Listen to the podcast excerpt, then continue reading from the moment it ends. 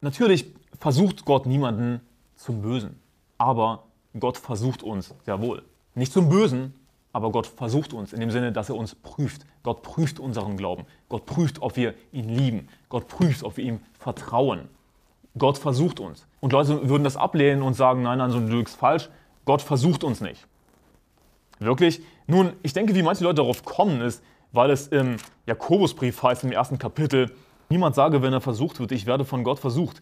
Denn Gott kann nicht versucht werden zum Bösen und er selbst versucht auch niemand. Also siehst du, er selbst versucht niemand, Gott versucht niemanden. Aber lies weiter, sondern jeder Einzelne wird versucht, wenn er von seiner eigenen Begierde gereizt und gelockt wird.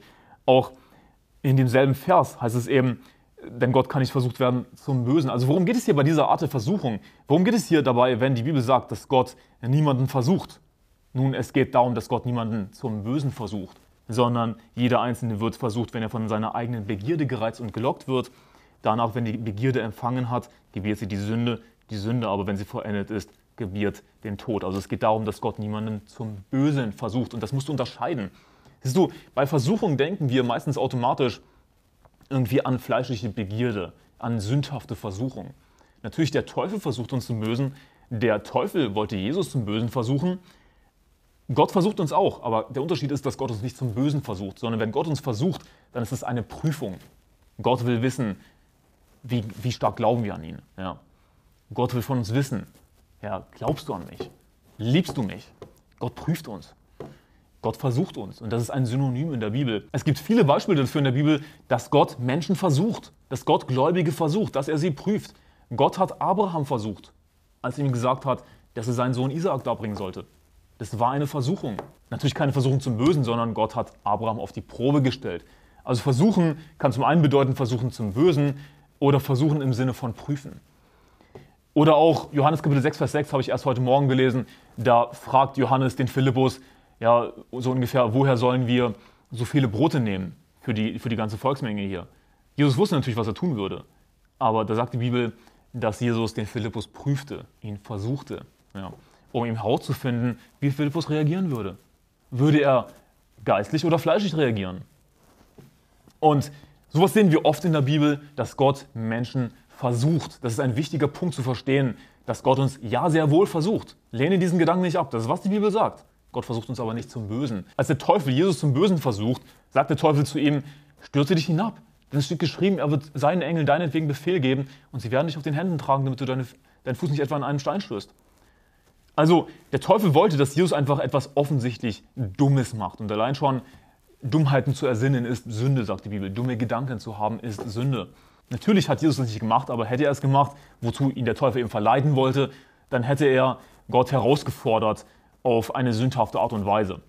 Und hier ist eben das Zweite, zum einen versucht Gott uns, zum anderen sollen wir auch Gott versuchen.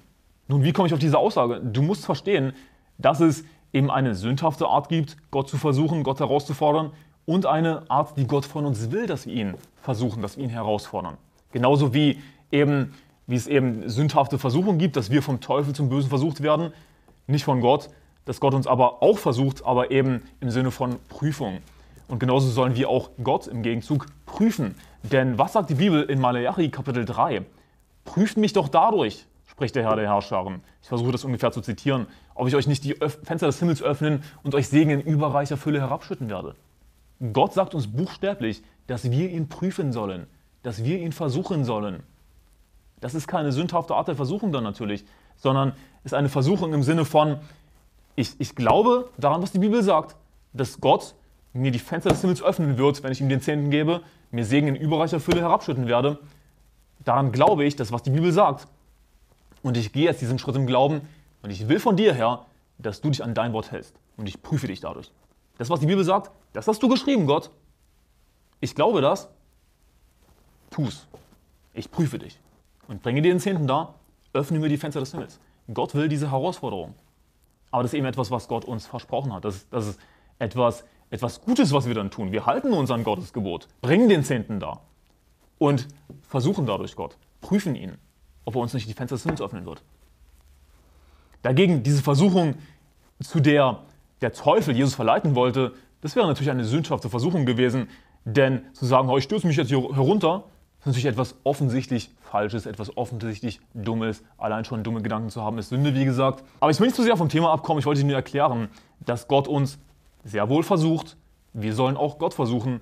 Aber versuchen kann sowohl eine sündhafte Sache sein, als auch eine gute Sache. Wir müssen da ganz einfach unterscheiden. Gott versucht uns natürlich nicht zum Bösen, die, was die Bibel eindeutig sagt, aber Gott stellt uns auf die Probe. Und das liegt daran, dass Gott ein persönlicher Gott ist. Gott ist nicht diese unpersönliche Kraft im Universum.